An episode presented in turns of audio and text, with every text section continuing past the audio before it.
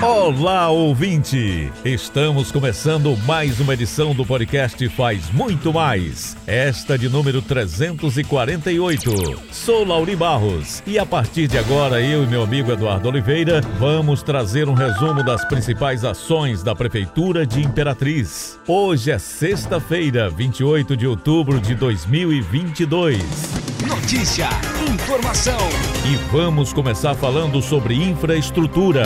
A Prefeitura, por meio da Cinfra, trabalha na execução de obras de drenagem profunda na Rua Espanha, na Vila Redenção 1. Essa mesma via recebeu uma ponte em estrutura metálica e concreto para travessia de veículos e pedestres. De acordo com o secretário Fábio Hernandes, essa obra visa preparar a rua para a pavimentação asfáltica. E na Avenida Santa Luzia, no bairro Santa Luzia, está sendo executado o serviço de drenagem profunda. Essa via, considerada essencial para o escoamento de água, também será pavimentada pela prefeitura. Outro serviço realizado pela gestão Assis Ramos na Avenida Santa Luzia é a modernização do sistema de iluminação pública, com a substituição de lâmpada de vapor de sódio por LED, oferecendo maior economia e segurança à população. E os serviços não são realizados somente na zona urbana. No povoado Angical, zona rural do município, a prefeitura constrói uma ponte de concreto. O objetivo é garantir o acesso de veículos durante o período do inverno. E falando agora sobre desenvolvimento econômico,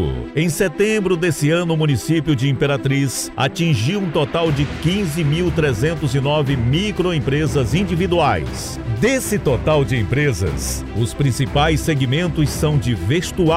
Para quem não sabe, o microempreendedor individual é um empreendedor com um pequeno negócio e o gerencia sozinho. E para se tornar um MEI, o processo é rápido e sem burocracia. Outro benefício, com a formalização, são descontos e acesso a crédito formal. No aspecto empresarial, possui uma série de proteções sociais, como auxílio doença, auxílio maternidade e aposentadoria. Do total de empresas formalizadas desde 2010, 61,67% foram formalizadas entre 2017 e setembro de 2022.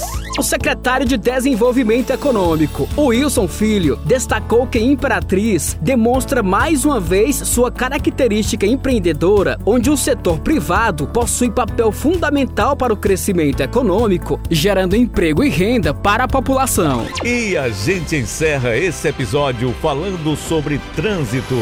As equipes da CETRAN seguem avançando com o trabalho de sinalização viária em Imperatriz, garantindo mais segurança e visibilidade. Segundo o secretário Leandro Braga, o trabalho de sinalização ocorreu em alguns bairros, percorrendo a Avenida Bernardo Saião, no trecho da BR-010 e Rua Simplício Moreira, no centro. Nesses locais, as equipes de engenharia e tráfego da CETRAN concluíram a primeira etapa do trabalho com pinturas de solo, pinturas de lombada, faixas de retenção e faixas de pedestres. O trabalho da CETRAN também percorreu as imediações do aeroporto Renato Cortes Moreira, onde os colaboradores sinalizaram a área com proibição de estacionamento, com o objetivo de não congestionar o local dando passagem livre aos passageiros, táxis ou condutores que trafegam pelo aeroporto.